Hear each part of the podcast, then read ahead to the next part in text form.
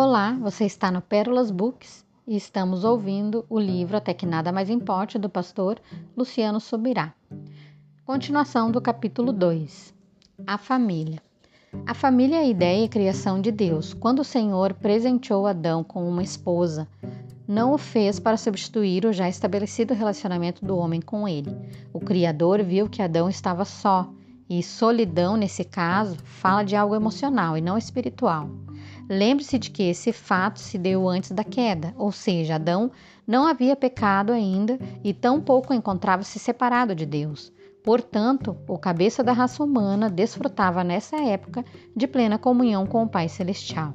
Mesmo depois de criar Eva, o Senhor ainda visitava o casal na viração do dia, e é evidente que a mulher, e o mesmo se aplica à família, não foi dada ao homem para afastá-lo de Deus, mas para com ele buscar o Senhor. Guarde isso, nem mesmo a nossa própria família pode tornar-se um motivo de embriaguez espiritual. Conheço muita gente que buscou o Senhor por um casamento e depois de contrair núpcias, esqueceu-se de Deus e de seu propósito. Nossa família deveria estar envolvida em nossa busca ao Senhor, mas em casos onde isso não acontece, devemos agir de modo que nada, nem mesmo nossa família, nos impeça de relacionar com o Pai Celeste. Assim disse Jesus: Se alguém vem a mim e não aborrece a seu pai, e mãe, e mulher, e filhos, e irmãos e irmãs, e ainda a sua própria vida, não pode ser meu discípulo. Lucas capítulo 14, versículo 26. Evitando a embriaguez. Uma cena trágica e que talvez muita gente já viu é a de um bêbado querendo convencer outros a beber com ele. O problema de quase todo bêbado é que alguém da sua própria embriaguez, além da sua própria embriaguez, ele se torna o causador da embriaguez de outros. Penso que, espiritualmente falando, a coisa não é tão diferente. Se eu me embriago, além de perder o melhor de Deus, também acabo atrapalhando os outros. Foi exatamente isso que aconteceu com Davi e com Marta.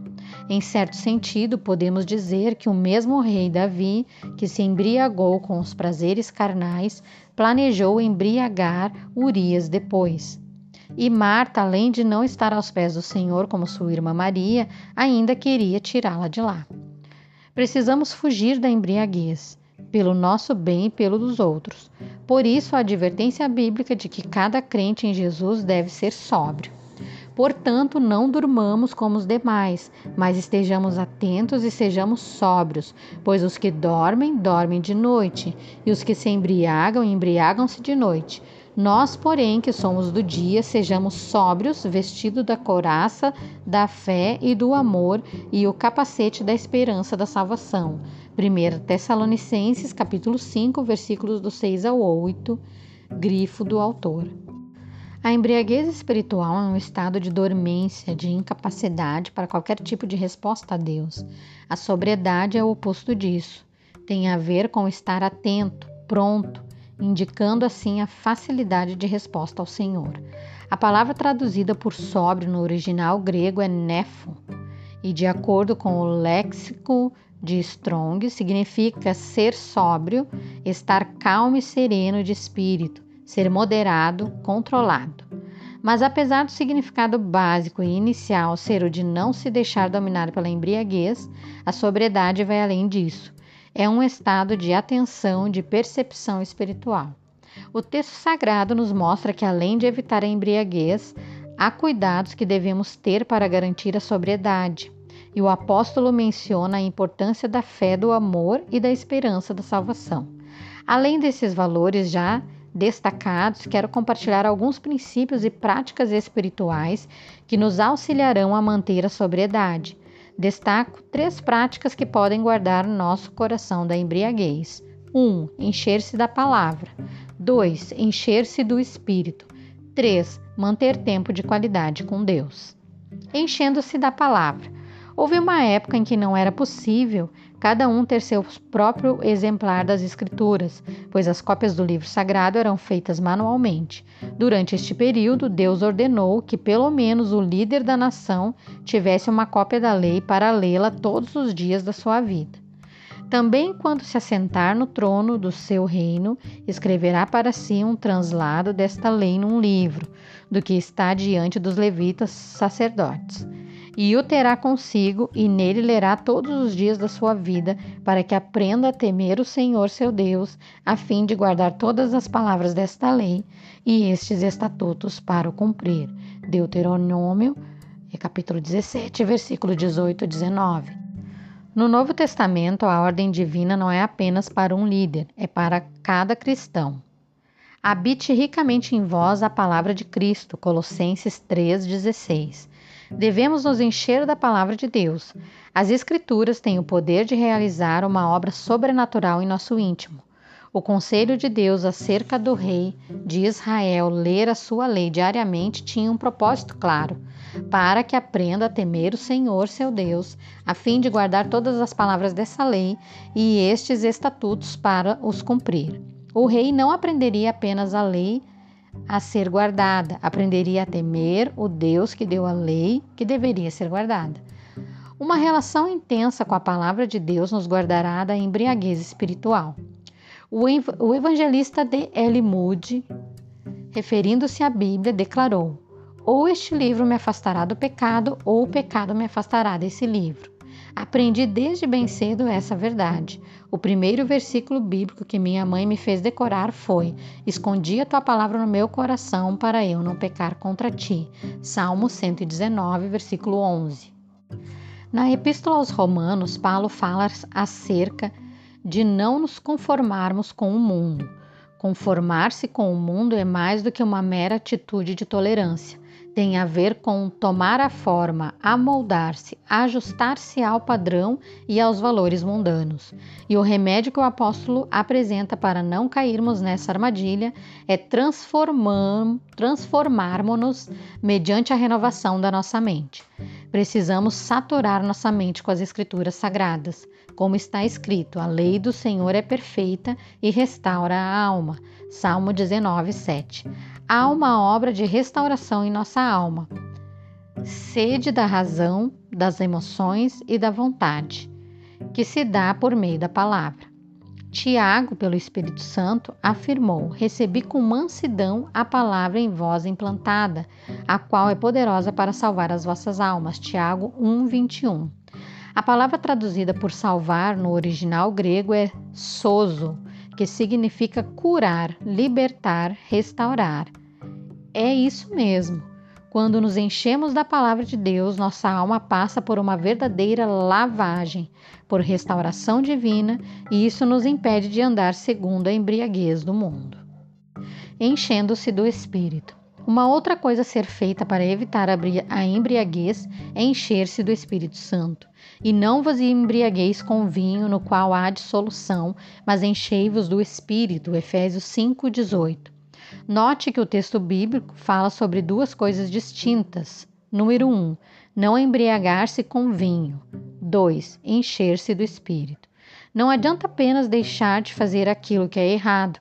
Precisamos ir além disso e ainda fazer o que é certo. Evitar a embriaguez literal com vinho e ainda espiritual, de esquecer-se do Senhor por conta dos prazeres terrenos. Não é suficiente. Precisamos garantir que mais adiante nosso coração não seguirá pelo mesmo caminho que agora estamos evitando. Precisamos nos encher do Espírito Santo. No dia de Pentecostes, quando os discípulos foram pela primeira vez cheios do Espírito, algumas pessoas acharam que eles estavam bêbados.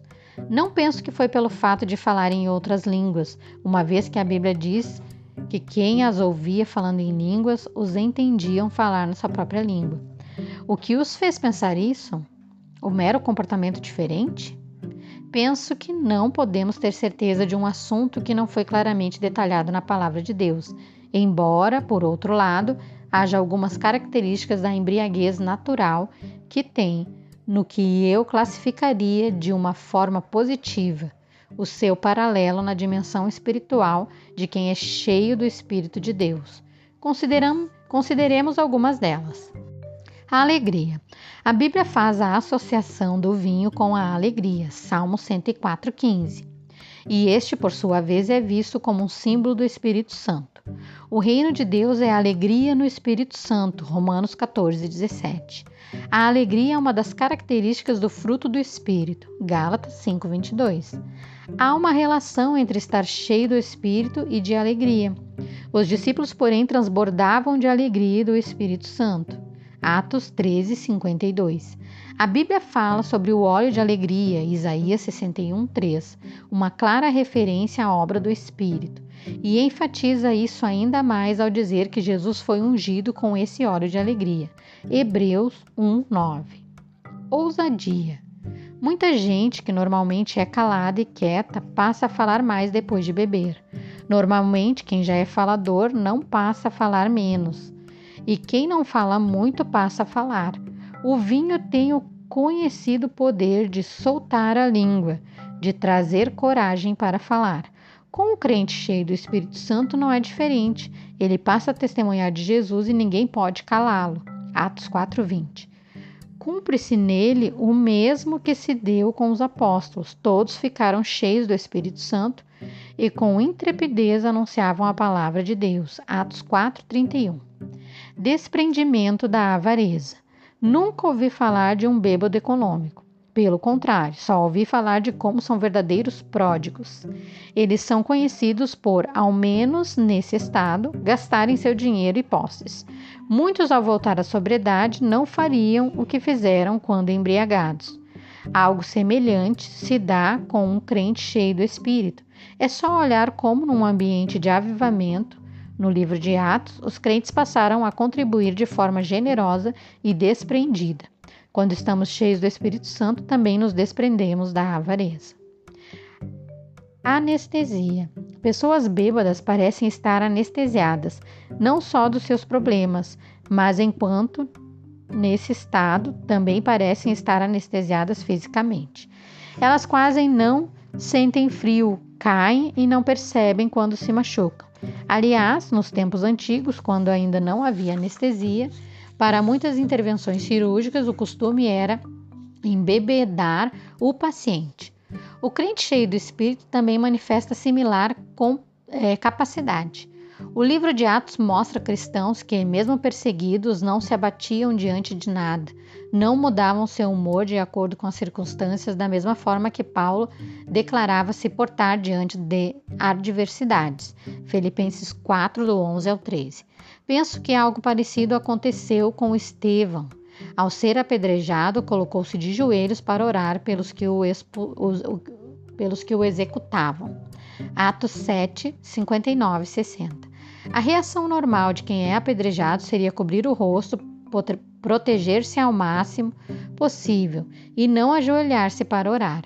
Acredito que Estevão, cheio do Espírito Santo, Atos 7,55, estava como que anestesiado naquele momento. Não se lembra das ofensas. Outra coisa que pode ser apresentada nesse paralelo é o fato de que Passada a embriaguez, a pessoa sóbria praticamente não se lembra das ofensas que fez nem das que recebeu quando estava sob o efeito do álcool. Penso que há uma dimensão em Deus onde podemos viver acima das ofensas. Quando nos enchemos do vinho celestial, não há espaço para outro tipo de embriaguez.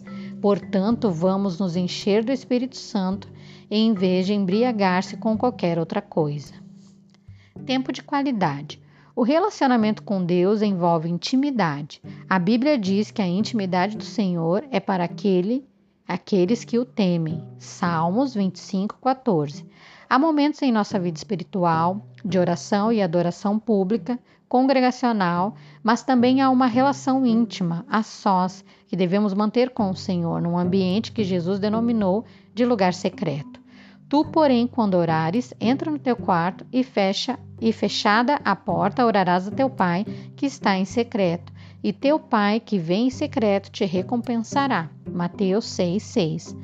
Penso que quanto maior nossa paixão pelo Senhor, mais intensa será nossa adoração a Ele. Mas entendo que, por mais extravagante que seja nossa adoração pública, a força da intimidade está no momento a sós com Deus. Eu sempre tento expressar em público meu amor e carinho para com minha esposa, mas jamais a trataria em público da mesma forma como quando estamos a sós. Nossos momentos de intimidade não são para nenhuma plateia assistir. Creio no poder que uma vida cheia da palavra e do Espírito Santo tem para nos manter longe da embriaguez negativa, carnal e pecaminosa. Mas essas duas características parecem ser bem melhor vividas na vida daqueles que descobrem a importância da comunhão com o Senhor no lugar secreto. Separar-se das atividades para estar a sós com o Senhor tem um poder maior do que imaginamos. Ajuda-nos a desligar das distrações e focar toda a nossa atenção em Deus.